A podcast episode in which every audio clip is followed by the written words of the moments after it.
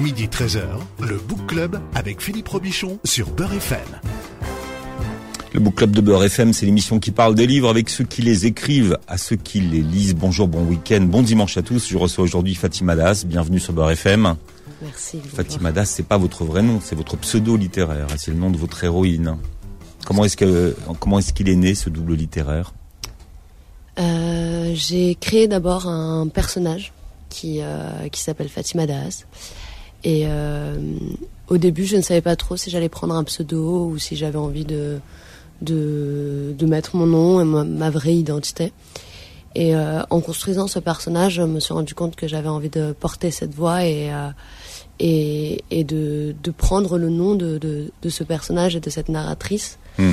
et d'incarner ce personnage et de porter sa voix suite après la publication. Ça tombe bien, c'est l'héroïne de votre premier roman qui vient de sortir, s'appelle La Petite Dernière aux éditions Noir sur Blanc dans la collection euh, Notabilia. Vous êtes passé de l'ombre à la lumière puisque avec cette rentrée littéraire, finalement, vous êtes partout. Est-ce que vous comprenez l'intérêt que vous suscitez euh, de la part des médias? C'est une bonne question. Je ne sais pas si euh, j'en comprends l'intérêt. En tout cas, euh, je pense que c'est des sujets qui n'ont pas été encore abordés et que ça permet d'ouvrir des portes et d'ouvrir une parole qu'on n'a pas entendue jusqu'à présent. C'est la rentrée littéraire. Il y a un, un maximum de livres qui sortent. Que c'est très encombré. Ils sont peu nombreux ceux qui accèdent aux médias. faut savoir. Et en plus, pour un premier livre, vous voyez, vous faites la, la une des un rock. Et, euh, et vous êtes partout. Vous êtes sur France Inter. Vous êtes vraiment, vous avez une, une- une sortie de rockstar en fait. Vous- euh, je sais pas si vous avez conscience de ça. Bah, si, si, je suis obligée d'en avoir conscience. A un moment donné où... euh, Comprendre que c'est pas normal. Vous voyez, c'est un. Oui, oui, j'en ai conscience. J'ai euh, surtout l'impression de, en trois semaines, d'avoir changé de vie et euh, de passer d'un- d'une position incognito à, à devenir un personnage public. Et ça, c'est assez bouleversant. Vous aviez préparé vos parents? À oui, ce qu'elle est arrivée? Oui, mes parents savaient que j'écrivais un roman. Ouais. J'ai commencé mon roman euh, pendant mes études, en fait, pendant mon master de création littéraire.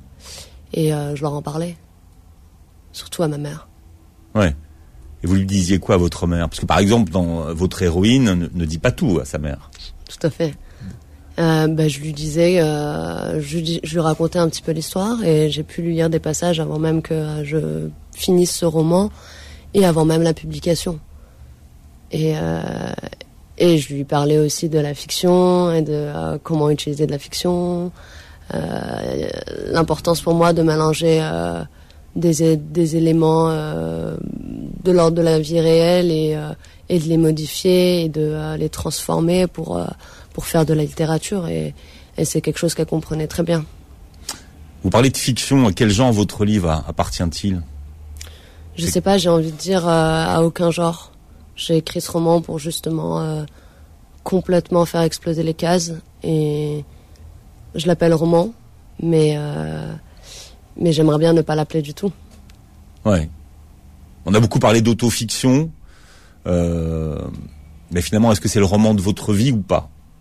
C'est pas- c'est- ça que les gens qui, qui, qui vous lisent vont essayer de, de comprendre. C'est que tou- toujours quand on lit euh, un écrivain, on veut savoir ce qui est vrai, ce qui est faux.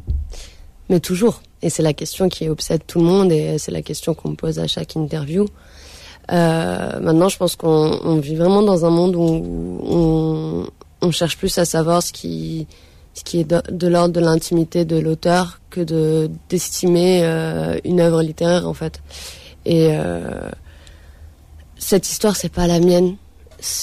Elle, elle m'est pas, elle m'est pas étrangère parce que j'ai eu ces questionnements comme Fatima. J'ai eu un parcours qui fait que que je lui ressemble. Euh, parce que mes identités sont quasiment les mêmes que les siennes. Euh, On peut en parler de, de vos identités? ouais, bien sûr. On commence par quoi? Euh, on commence par je suis une femme. Ouais. Euh, une femme qui est née en France, donc française et d'origine algérienne. Lesbienne et musulmane. Et dans musulmane, on peut mettre croyante et pratiquante. Ouais. Et, et asthmatique sévère Et asthmatique sévère aussi, ouais. Parce que ça, c'est quand même, euh, je pense pour ceux qui s'intéressent à la littérature, important. Ouais, je pense que c'est très important. Et mon texte, il s'est, Il y a beaucoup d'asthme. Enfin, je, moi, je veux dire, moi, moi c'est un, sujet qui m'intéresse. Moi, je le ressens beaucoup dans la façon que vous avez de respirer et d'écrire.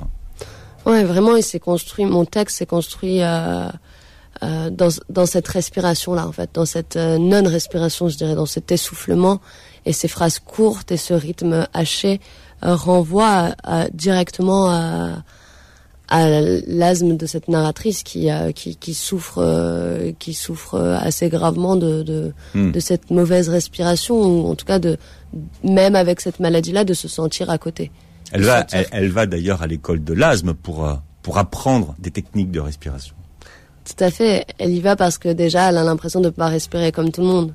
Et on lui répète qu'elle a une maladie euh, euh, qui va partir avec le temps et ça la frustre beaucoup parce qu'elle ne hmm. sait pas ce que ça veut dire avec le temps et qu'elle a l'impression que ce temps-là, il est infini et qu'elle euh, qu'elle sera toujours asthmatique. Et donc elle va à l'école de l'asthme et là, elle rencontre un groupe et, euh, et, elle écoute euh, le corps, le corps médical lui expliquer comment elle pourrait traiter cette maladie-là en prenant un traitement assez lourd, en, en, essayant de ne pas oublier de le prendre, et en même temps, elle a pas envie de le prendre parce que c'est elle n'arrive pas à, tenir le rythme en fait. Elle n'arrive pas à se rappeler à chaque fois de, prendre ces médicaments-là. Hmm. Et aussi, elle a l'impression que, que ça sert à rien en fait. Beaucoup des, identités dont vous nous avez parlé tout à l'heure se voient. L'asthme, c'est quelque chose qui se voit pas en fait. L'asthme, c'est une maladie invisible et qu'on n'arrive pas à comprendre. Euh, parce que euh, parce que c'est très difficile d'expliquer ce qu'on ressent quand on fait une crise d'asthme. Et parce que euh, parce qu'il n'y a pas de, on voit pas quoi, on voit pas cette maladie-là. On peut se fier juste à ce qu'on entend parce qu'on a des sifflements quand on fait une crise d'asthme, mais hmm. pas toujours d'ailleurs. Et euh, on a tendance à minimiser cette maladie ou en tout cas ne pas prendre conscience que ça peut être très grave en fait si on n'est pas alerte quand on fait des crises d'asthme. Hmm. Votre livre est écrit comme une euh, punchline. Finalement, ça vous vient d'où l'art de la punchline? C'est votre mère? Souvent les mères algériennes sont des punchlineuses qui s'ignorent. Sur le moment, on le sait pas, c'est après qu'on ressort les meilleures punchlines des mamans. Je crois que c'est un tout. Je pense que euh, la punchline, elle vient aussi de la langue arabe. Elle vient de, ces phrases assez fortes dans lesquelles on, peut baigner euh, au sein de notre famille. Et bien sûr, la, la mère, elle a toujours euh, la bonne phrase, la bonne phrase exacte. Et, et, et le personnage s'est construit dans ça. Après, mon texte, il est aussi euh, très empreint de, de ce que j'ai pu lire, euh, de, de la recherche d'un rythme euh, haché qui va vite et qui dit sans contour, sans chercher la longue phrase et qui, qui va au plus près de, de, de ce que j'essaie de dire sans, sans essayer d'en dire trop non plus. C'est ça, ça c'est en ça que la, la punchline c'est pratique c'est efficace et on s'étend pas Ouais, je pense que la punchline, elle permet de, euh, de dire quelque chose de parfois difficile, de manière très simple, souvent euh, empreint d'oralité. Et euh, elle sonne, elle claque euh, un peu dans tous les sens du terme. Hmm. Quelle est votre punchline préférée à vous, Dans mon, dans mon roman? Ouais. Je réfléchis, c'est difficile de choisir une punchline. Vous on, on, réfléchira pendant la phrase de pub, mais je me reposerai la question. Très bien. Vous avez conscience Vous avez conscience d'avoir fait le roman de la rentrée où il y a le plus de phrases en arabe et qui parle le plus d'islam et que personne n'a remarqué finalement et que c'est passé comme une lettre à la poste? Parce que ça, moi, ça m'a fait rire. bah, je sais pas si personne ne l'a remarqué. Enfin, je veux dire que tous les journalistes qui ont l'habitude, si on leur disait, ouais, tu vois, il y a beaucoup d'arabes, il y a beaucoup de, tu verras, il y a des, il y a des sourates du Coran, il y a des, et c'est passé comme une lettre à la poste en fait. Ça a dû passer parce que ça parle aussi euh, d'homosexualité. Ouais, c'est pour ça que, en fait, ça, a été un leurre finalement. Bah bien sûr, mais j'ai l'impression que euh, si ça ne parlait que d'islam, ça n'aurait pas eu euh, la même réception. Et de toute manière, moi, je sais pas de, de raconter seulement la foi sans apporter de d'autres complexités.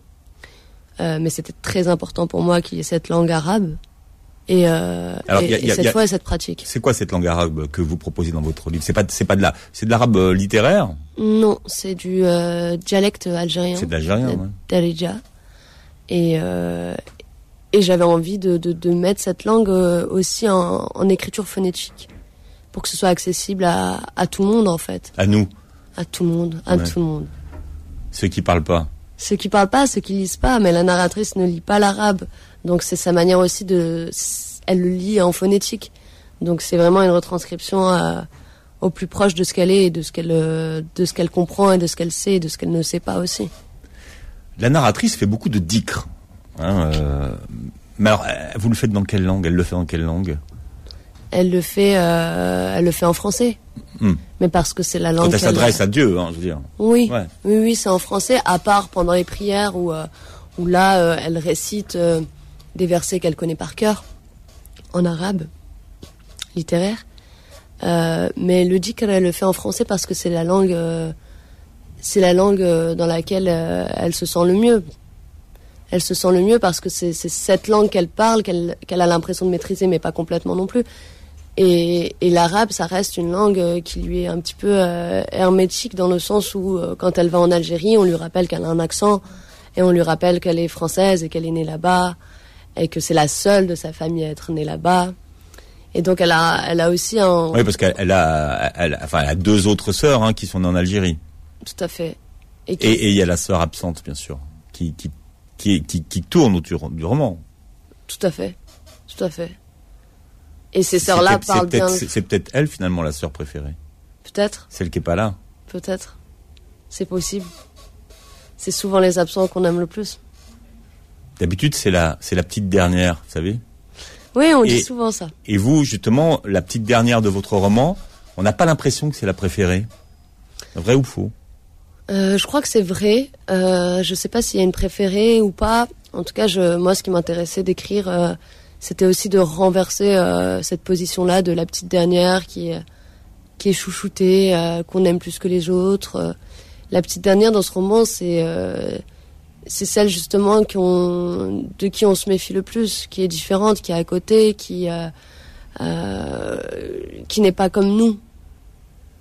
Et donc, on, on- cette petite dernière-là, tout de suite, euh, elle se sent pas euh, très protégée finalement. Hmm. Comment on dit en arabe, la petite dernière La mazosia. Ouais. Vous aimez la sonorité de ce mot, pourquoi J'adore. Je trouve qu'il frappe ce mot. Et en même temps, il est très doux. Bien, ben on en parle de la petite dernière. Remontrez le, le livre, puisque l'émission est filmée, vous pourrez la regarder sur YouTube. La petite dernière, c'est le premier roman euh, de Fatima Das qui sera à la rentrée. Voilà. Et on dit que c'est un des meilleurs romans de cette rentrée. Vous êtes notre invité jusqu'à 13h sur Beurre FM. Le Book Club revient dans un instant. Midi 13h, le Book Club avec Philippe Robichon sur Beurre FM. Voilà, vous êtes la petite dernière de la rentrée euh, littéraire, la Benjamin d'ailleurs. Hein. Fatim Madas est notre invité pour venir parler de la petite dernière aux éditions noir sur blanc dans la collection Notabilia sur Beurre FM. Tiens, on va mettre un peu de musique. Kendrick Lamar s'appelle Love. Love and lust. All of us. There is nobody, no one that'll run me. Another world premiere. So give me a run for my money. Sipping bubbly, feeling lovely. Living lovely.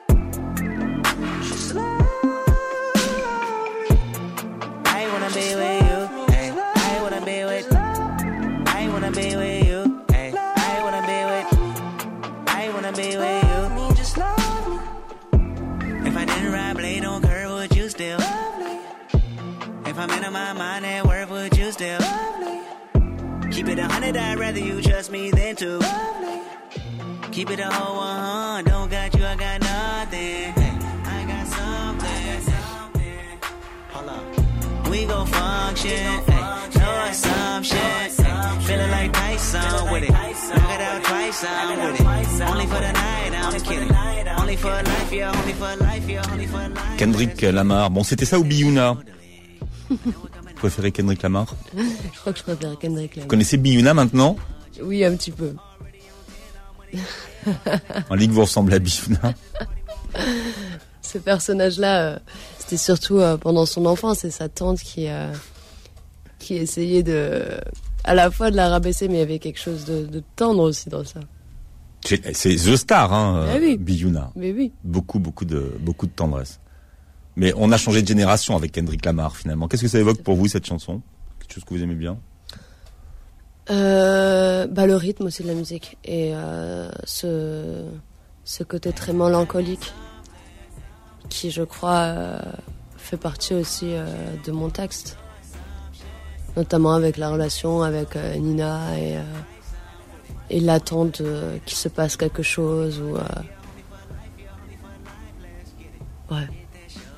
Pourquoi vous l'avez pas dédicacé à Nina votre livre? D'ailleurs, il n'y a pas de dédicace dans votre livre. C'est une tradition, vous savez, la, la dédicace. Moi, je sais. Pourquoi? J'imagine que c'est dé- délibéré. Oui, oui, c'est délibéré. Euh, Pourquoi je l'ai pas dédicacé à Nina? C'est une bonne question. Euh... Même si vous dites que quand même c'est l'histoire, euh, voilà, c'est pour elle. Ouais. Mais Moi, je pense qu'il y a assez dans le texte. Il y a assez dans le texte et qu'il n'y a pas besoin de dédicace. Hmm. Ah, Je sais pas s'il y a.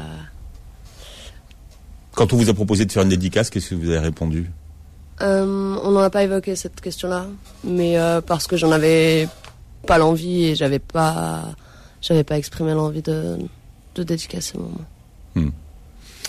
À quel moment votre votre héroïne, euh, elle comprend qu'elle est différente des autres dans sa sexualité en fait hein? Je crois qu'elle comprend qu'elle est différente des autres à l'adolescence, mais euh, on- je crois qu'on peut pas, euh, on peut pas euh, parler juste de sexualité. Il y a aussi ces questions de genre qui arrivent à l'adolescence très vite avec euh, le fait qu'elle ne, qu'elle ne, ne représente pas ce que sa mère veut, c'est-à-dire être une fille comme toutes les autres petites filles C'est-à-dire? Porter des robes, aimer les activités de filles, être sage, des choses qu'on qu'on a l'impression qui appartiennent qu'aux filles. Hmm. Et euh, et il y a ce moment-là aussi à l'école où euh, où cette CPE euh, lui dit devant sa mère, euh, mais tu veux, enfin, elle, se comporte comme un garçon. Et là, c'est d'autant plus une violence parce qu'elle a l'impression que tous les mondes se rejoignent pour lui dire quelque chose. Et donc elle se dit mais en fait là je suis à côté. En fait là je suis différente des autres. Je suis pas je suis pas celle qu'on attend. Hmm. Donc c'est à la fois euh, violent et en même temps c'est une prise de conscience euh, pour la suite. Et euh, et concernant l'homosexualité, je crois que ça c'est quelque chose qui flotte tout au long du roman. Je sais pas s'il y a un moment précis, mais en tout Hmm. cas, euh, enfin si peut-être le moment euh, à Budapest et, et ce jeu-là d'action vérité avec Lola qui, qui lui fait un bisou et, et là le soir elle pense qu'à ça. Hmm. Mais elle conscientise Mais pas mais c'est pas c'est pas elle qui avait demandé de, de le faire. Hein. On, Non. on- on lui a demandé de le faire. On lui a demandé de le faire et ça a été c'était difficile pour elle euh, parce que tout d'un coup euh, on lui mettait ça en pleine figure en fait. Et là c'était pas elle qui s'exprimait, c'était on te dit de faire ça, pourquoi on te dit à toi de faire ça? Et là aussi on se sent différent. Pourquoi on n'a pas demandé à Rokia de le faire? Rokia, c'est la c'est la La meilleure amie. C'est un prénom qui s'invente pas quand même, Rokia. hein. J'adore ce prénom. Et euh, Mais en islam, c'est c'est particulier, hein, Rokia. ouais, Ah, C'est peut-être pas la, c'est pas la, ça s'écrit pas de la même façon, Non. mais mais c'est particulier, oui, Ouais. c'est tout un truc. Mais c'est du coup, je pensais pas à ça. le- Ah, vous y en pensez- non, d'accord. Il n'y a pas de, il y a pas de lien direct avec ça. avec ça. Et pourtant, on pourrait en trouver en fait. Quand je pense au personnage de la meilleure amie, qui peut être euh, À assez dit- salvatrice. À qui elle dit tout hein, finalement? Elle se confie euh, drôlement à sa, meilleure amie. Elle se confie, ouais. Elle, arrive à parler avec elle. Euh, parce que Rokia, elle est d'une, elle a, elle a cette pudeur et elle a cette acceptation. Elle lui laisse la place de dire ces choses-là. Et même parfois sans les dire, et elles se comprennent très bien. Il y a une complicité qui fait que qu'elles ont une relation incroyable et puis elles ont grandi ensemble. Donc euh, Rokia a assisté à tout, Hmm. si on peut dire ça comme ça. On comprend que son père l'a jamais appelé Benti. Pourquoi? Mais son père l'a jamais appelé Benti parce que euh, d'abord on sait pas bien s'il désire un garçon ou s'il pense que c'est un garçon ou si euh, ou si juste il a pas envie euh, de l'appeler ma fille parce qu'il considère pas que c'est la fille qu'il vou- qu'il voulait avoir parce qu'elle représente pas parce qu'elle n'est pas ce que ce qu'il désirait C'est-à-dire qu'il voulait un garçon. un garçon ou pas ou, pas la fille modèle qu'on attend Hmm. mais on sait pas bien si c'est le père qui désirait un garçon ou si c'est la mère ou si c'est les deux ou si Hmm. juste il ne voulait plus d'enfants Ce qu'on sait, c'est que le père et la fille, à un moment donné, ne se parlent plus. Ouais. Pourquoi? Bah parce qu'il y a eu, on sait pas bien non plus. On sait pas sait bien. juste Non, mais que- moi, c'est possible de savoir pourquoi ils se parlent plus. on Ce sait qui, pas bien. ce qui ouvre beaucoup de portes, en fait. Après, on imagine plein de choses. Le lecteur peut imaginer plein de choses. Pourquoi, pourquoi est-ce que subitement, euh, alors qu'il y avait une vraie complicité entre les deux, d'une certaine façon, même s'ils se parlaient pas beaucoup, là, ils se, ils se parlent plus du tout. Et je pense que moi, ce que j'essaie de raconter, c'est euh, le passage de l'enfance à l'adolescence, qui est euh, qui est assez euh, perturbant en fait euh, dans cette histoire parce que on se rend compte en fait, on peut imaginer que lorsque Fatima sort de l'adolescence, il y a une distance avec ce père-là, et ce père-là était présent dans des moments particuliers pour elle, et en même temps, euh, il y a un passage qui dit euh, elle lui dit que c'est un monstre en fait. Elle Et et on- et- mais on sait pas, mais on sait pas pourquoi. Elle lui On dit sait ça. pas pourquoi. Ouais. On sait pas pourquoi. Après, on peut faire plein de liens, on peut imaginer plein de choses. Moi, j'avais envie d'ouvrir parce qu'on Hmm. sait pas aussi si finalement, euh, tout au long du roman, ils se parlent ou pas, puisqu'elle pense encore à lui à la fin du roman avec cette mère en lui disant Est-ce que tu veux pas euh, laisser euh, des madeleines pour lui qu'elle nomme pas et qu'elle n'appelle pas aussi père, mon père. Et donc on sait pas bien en fait si cette relation s'est vraiment arrêtée ou ou si ça s'est arrêté pendant l'adolescence parce qu'elle lui a dit ce, ce truc énorme et que et que ça a brisé quelque chose et on, on sait pas bien si c'est lui qui a brisé quelque chose ou si c'est elle. Et puis après on peut lier ça à la violence euh, à la violence tout court Mhm. et le fait de devoir euh, voir euh, pendant des années ses sœurs la plupart du temps subir des violences physiques, verbales. Il y a une, il y a une violence physique, ouais. tout à fait. ouais. Il y a une violence physique et euh, à laquelle, à laquelle la narratrice échappe. Hein. Il faut, Ouais. elle, elle n'en est pas victime elle-même. elle n'en est pas victime elle-même. Elle est plutôt observatrice de cette violence et euh, du coup elle grandit avec euh, ce sentiment d'impuissance et euh, ce désir ensuite de, de sauver tout le monde, de, de sauver sa mère, de sauver ses sœurs, de sauver Nina, de sauver, de se sauver elle-même. Ouais. Comment est-ce que vous avez euh, construit le personnage de la mère hein Parce que le père est quand même assez absent du roman. Le, celle qui est vraiment présente, pourtant même si elle, elle occupe que tout l'espace de sa cuisine, son royaume. La mère, c'est Camar, c'est-à-dire la lune. C'est ça. Ouais. Elle ressemble à votre, à vraie mère, la mère de votre narratrice. Euh, je crois qu'elle lui ressemble. Ma mère, elle aime bien cuisiner, donc en ça, elle lui ressemble. Et c'est vrai que les odeurs et les, euh, le, le goût de, de- que j'ai pu mettre dans ce roman euh, viennent, euh, viennent de, de, de, de, de la cuisine de ma mère, clairement. Hmm. Par exemple. Après, euh, la force aussi de cette femme et le côté sacrifié. C'est une femme qui, qui a quitté l'Algérie en laissant toute sa famille, en ne revoyant jamais ses parents avant leur mort. euh, et ça, en ça, euh, je reconnais la force de ma mère à moi. Ouais. D'ailleurs, on- vous, vous, vous parlez d'Algérie, mais vous n'êtes pas plus précise sur la région, sur le. Ouais. Bah, on, on sait qu'elle est d'origine algérienne, mais on, voilà, on n'a on pas plus de on, précision. a, on a Alger quand même. Oui, mais elle a- va, elle va, elle va visiter Alger. Ouais. On sait juste qu'elle visite Alger, mais euh, ouais, la précision, euh, je trouve que ça ferme pas, parfois. c'était pas important pour vous ça Non, je crois que ça ferme parfois la précision et qu'il y a des moments où euh, c'est important d'ouvrir le, le- le plus possible Hmm. pour, euh, pour plus d'identification. Le père Ouais. aussi d'ailleurs vient d'Algérie, hein, les, les deux. Les deux. Ouais. Les deux, les deux. Quelle relation vous avez euh, avec l'Algérie aujourd'hui? C'est paradoxal. euh, Des, des- fois, l'impression vous dites que la chaleur, euh, la chaleur de l'Algérie vous manque, et puis d'un autre côté, vous dites euh, euh, quand j'y vais, je sais que j'y retournerai plus ou, que j'ai plus envie d'y retourner. Bah, c'est celle-là ma punchline préférée, je crois. Cette ambivalence-là du texte euh, qui est très importante pour moi. Ce texte s'est vraiment construit sur des ambivalences et sur des allées venues et sur des contradictions et des paradoxes. Et cette phrase-là, je trouve qu'il y a beaucoup. Je... Mon rapport à l'Algérie, il est complexe. Je- J'y suis pas retournée depuis quelques années. Euh, J'envisage d'y aller pour euh, visiter le pays, pour revisiter ma famille euh, et vraiment faire plein de choses là-bas. Hmm, J'ai hâte vous, de vous faire ça. pensez que vous serez invité pour pour aller parler de votre livre? Bah, J'espère, ce serait avec joie. en tout cas. Je sais pas si je serai invitée, mais j'espère. Ça pourrait être. euh, Voilà, là, de toute façon, euh, ils nous écoutent. Mais bon, ça risque de secouer les, les mentalités, quoi. Sans doute, hein, j'ai conscience que ce roman euh, fait bouger pas mal de choses. Et fait exister des choses qu'on. En tout cas, vous, vous irez. Si on vous invite, vous y allez. Ouais, Vous y allez. ouais, vous ouais, avec plaisir. Prête à discuter euh, Je serais prête à discuter. ou- ou débattre.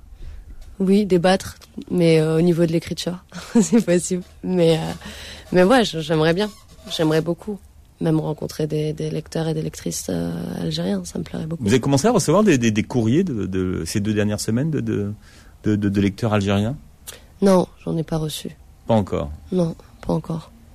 Là, là, on aura les commentaires des réseaux sociaux. Mais c'est, mais c'est vrai que les, les- les- les commentaires des réseaux sociaux sont pas forcément des lecteurs non plus. Mm. C'est des gens qui réagissent aux propos, donc c'est, c'est différent. Un lecteur, c'est plus engagé. C'est vrai. Et puis c'est pas la même parole. Et puis c'est pas. On n'a pas le même contenu avant de parler de juste d'une parole. Fatima Das est notre invité, l'invité du Book Club qui a lu pour vous. C'est un des meilleurs romans de la rentrée, la petite dernière, jusqu'à 13h sur Beurre FM. Le Book Club revient dans un instant. Midi 13h, le Book Club avec Philippe Robichon sur Beurre FM. Fatima Das était avec nous. Bonjour. En tout cas, merci d'être euh, d'être avec nous, d'avoir trouvé le temps d'être là parce que vous êtes très euh, très sollicité. Vous venez parler de la petite dernière, votre premier roman aux éditions Noir sur Blanc dans la collection euh, Notabilia. Alors j'ai appris un livre en préparant cette émission, c'est Blurb. Qu'est-ce que c'est qu'un blurb? Le blurb, bah, c'est un petit texte qui qui parle de la réception d'un roman ou d'un texte. Et, euh, et moi, j'ai eu la chance de- d'avoir euh, le blurb de Virginie Despentes euh, en quatrième de couverture avec un joli bandeau rouge. Mm. Voilà. C'est rare. C'est très rare. ouais. Ouais. Enfin, elle le fait pas beaucoup. Non, j'en ai conscience. Comment C'est vous qui l'avez euh, contacté, qui vous qui lui avez envoyé votre livre? Alors, euh, j'ai rencontré Virginie euh, pendant mes années de master et euh, elle était venue euh, présenter euh, son parcours. Et euh, ensuite, on avait pu avoir une discussion et moi, je commençais tout juste euh, la petite dernière. J'avais écrit euh, quelques pages et il y a eu un moment donné où j'avais besoin de lui en parler. Donc, je lui ai dit que je commençais l'écriture d'un texte, que c'était assez problématique, que ça touchait à des sujets brûlants, que ça pouvait, que ça me faisait peur, que, que j'avais l'impression que, que tout le monde allait me tomber dessus. Et, et en lui racontant euh, de quoi ça parle, euh, de, des multiples identités, de- d'essayer de, concilier des identités euh, qui paraissent contradictoires, elle m'a dit que c'était très important que je le fasse, que si c'était pas moi, elle savait pas qui le ferait et qu'elle pensait à beaucoup de ses amis à qui ça ferait du bien de, lire ça. Hmm. Et ensuite, dans un deuxième temps, euh, deux ans plus tard, du coup, j'ai terminé euh, mon roman. Mon éditrice, Brigitte Bouchard, était à ma soutenance de master. Et elle m'a écrit le lendemain de ma soutenance en me disant j'ai envie de vous publier. Et euh, elle aime bien cette petite anecdote parce qu'elle dit que euh, je l'ai beaucoup fait attendre. et donc je lui ai pas répondu. euh, et puis elle m'a réécrit en me disant voilà j'aimerais bien qu'on se voit pour en discuter. Je lui ai dit j'avais besoin de, de laisser l'été passer pour, pour laisser reposer le texte et que pour l'instant j'avais besoin de, de, de profiter de mon été. Et donc en septembre, elle m'a recontacté à nouveau pour, euh, pour se voir et, on s'est rencontrés, on a beaucoup discuté et, et là j'étais prête parce que j'étais en confiance et euh, parce que j'avais l'impression qu'elle avait lu mon texte euh, de la manière la plus sensible et la plus euh, sincère possible. Et, et puis un jour, Virginie m'a écrit en me disant voilà, ton éditrice m'a proposé d'écrire un euh, sur ton texte. Est-ce que ça tirait Eh ben, j'ai pas dit non. Dites pas oui. dit un non. J'ai dit que oui, bien sûr, et que j'étais très, euh, que je me sentais très chanceuse. Et voilà. Donc c'est mon éditrice qui a contacté Virginie euh, pour lui euh, proposer d'écrire un blurb. C'est la quatrième de couverture. Alors votre héroïne est musulmane et pratiquante. Et elle se pose une question, est-ce que c'est parce que sa mère est, est musulmane? Est-ce que parce que c'est son père est musulman? Est-ce que parce que ses sœurs sont musulmanes?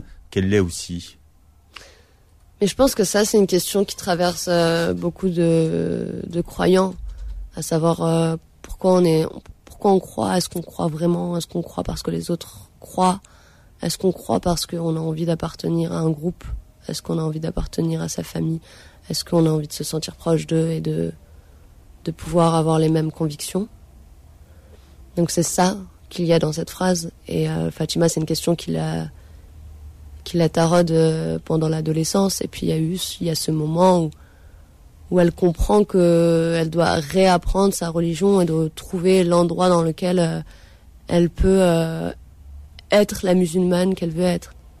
Et quand je dis être la musulmane qu'elle veut être, ce n'est pas euh, rendre licite l'illicite, comme, comme le dit le personnage euh, à un moment donné. Il s'agit juste de savoir exactement euh, ce qu'elle ressent euh, pour Dieu euh, et euh, d'où vient cette croyance. Et donc il y a ce passage qui dit mais en fait euh, qu'elle aime Dieu et qu'elle a découvert qu'en fait elle croyait vraiment et qu'elle s'était reconvertie et qu'elle continue à se convertir à l'islam parce qu'elle a hérité de la religion mais du coup il y a eu ce moment là où elle s'est rendue compte qu'il fallait euh, faire un énorme pas pour être sûre d'aimer Dieu et de vouloir le connaître Hmm. voilà donc elle est croyante elle est pratiquante parce que euh, parce qu'elle s'est convertie par elle-même en fait parce qu'elle a aussi mais déconstruit dans, dans, dans, dans ce sens que euh, elle fait les cinq prières par jour, elle a... Ouais, elle Ouais. fait les cinq prières par Mm. jour, elle jeûne, euh, elle, elle donne la zakat, elle, euh, elle lit le Coran, elle tend vers pas un idéal, mais elle tend à être meilleure et et ça la porte cette fois, ça la porte complètement. Mm. C'est- vers Dieu dans ce roman qu'elle se retourne à chaque fois et c'est c'est le seul euh, qu'elle trouve euh, réellement. Et euh, elle, euh, votre héroïne a choisi de ne pas choisir. Elle a, elle a choisi de ne pas choisir entre sa, sa foi et sa sexualité, son homosexualité. Comment est-ce qu'elle arrive à faire cohabiter les, les deux et à faire s'additionner ces deux identités, cette identité musulmane pratiquante et cette euh, identité d'homosexuel Et c'est là, effectivement, où, où vous avez surprise tout le monde hein, et euh, où tout le monde a réagi. C'est finalement dans le fait de dire voilà, moi je suis les deux et je ne veux pas réformer l'islam. Mais je, je crois déjà que pas de pas, pas, pas, pas, pas de pas de mosquée inclusive. Voilà, euh, ce qu'on a vu aussi naître. Ouais. En fait, je crois que il y a vraiment un moment où euh, Fatima se dit, en fait, tout me pousse à, à choisir. En fait, je vis dans un monde où on essaie à chaque fois de me faire choisir, à chaque fois de porter une seule casquette, euh, d'être seulement une fille, d'être seulement la fille de ses parents, d'être euh, seulement lesbienne dans le milieu LGBT, d'être seulement musulmane euh, euh, ailleurs, d'être. Alors pour, euh, pour être clair, c'est à dire que dans, dans le milieu lesbien, donc il faut choisir. Tu peux pas être les deux. Chez les musulmans, tu peux pas être les deux. C'est ça que ça veut dire. Ouais, constamment. C'est c'est constamment ça. C'est-à-dire que elle est constamment ramenée au choix en fait, de devoir se dire bah en fait je ne peux pas être musulmane, croyante, pratiquante parce que euh, et lesbienne parce que euh, on m'a appris que c'était un péché, parce que la religion dit que c'est un péché, et en même temps elle n'a pas choisi d'être lesbienne. On choisit pas d'être lesbienne. Elle a ce désir depuis qu'elle est toute petite. Elle ne choisit pas d'aimer les femmes. Et elle n'a pas choisi d'aimer Dieu non plus. On choisit pas d'aimer en fait. On aime tout court. Et donc elle a cet amour, ces deux amours qui euh, qui qui sont euh, qui sont en contradiction et qui euh, qui la tourmentent. Et la facilité pour elle, ça aurait été de de de renier sa religion, de renier les siens, de choisir de n'être que lesbienne. C'était le plus facile? Bah, c'est le plus facile. Je crois que c'est le plus facile et c'est pour ça que je raconte. Enfin, c'est le plus facile. Je dis pas que c'est facile, mais vous, en tout racon- cas, vous racontez par exemple euh, quand vous allez à une soirée à chaque fois et, et ça existe toujours, on vous demande pourquoi vous buvez pas d'alcool, pourquoi vous mangez pas de porc. Enfin voilà, C'est- il faut toujours se justifier finalement. c'est exactement ça. C'est justifier euh, le non-choix. C'est euh, toujours être à l'endroit où l'on.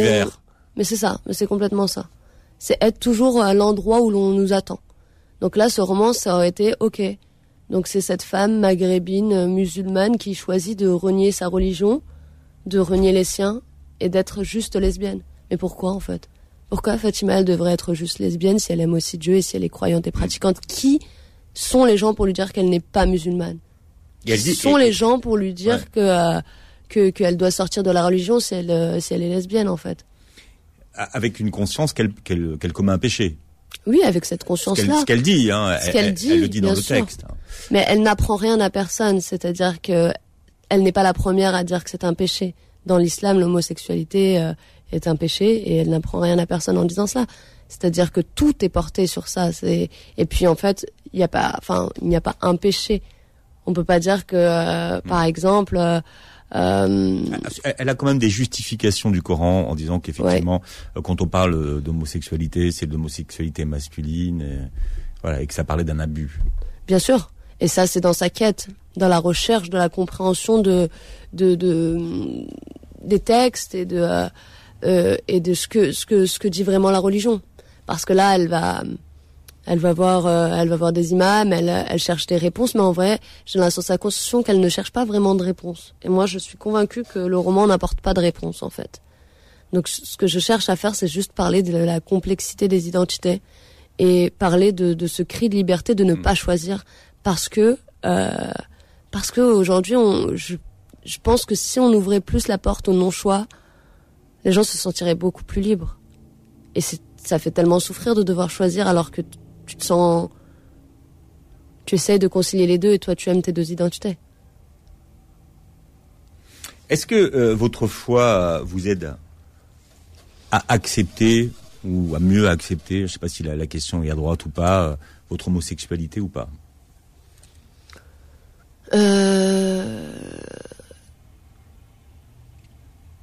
Je crois que dans ce roman la vous, foi ça euh, vous déchire et ça vous écartèle en fait je crois que ça raconte le tiraillement d'abord.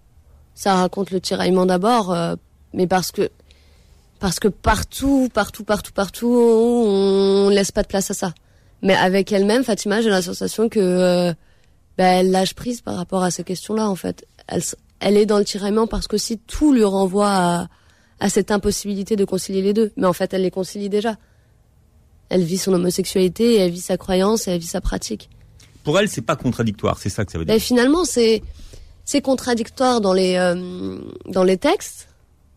C'est contradictoire aux yeux de tout le monde, partout. À Clichy-sous-Bois, à Paris, en Algérie, en France, je ne sais où. Dans le milieu LGBT, c'est contradictoire pour les autres, mais au fond, dans les faits, elle vit cette double identité. Elle vit son homosexualité et elle est musulmane, croyante, pratiquante et elle, a- elle n'a renoncé à rien. Donc ça existe. C'est pas toujours joyeux, évidemment, il y a ce tiraillement et on ne peut pas l'enlever. Mais si on prend juste Fatima et sa pratique et son amour de Dieu et son amour pour les femmes, il y a rien à redire en fait. Mais comment est-ce qu'elle envisage sa relation avec Dieu?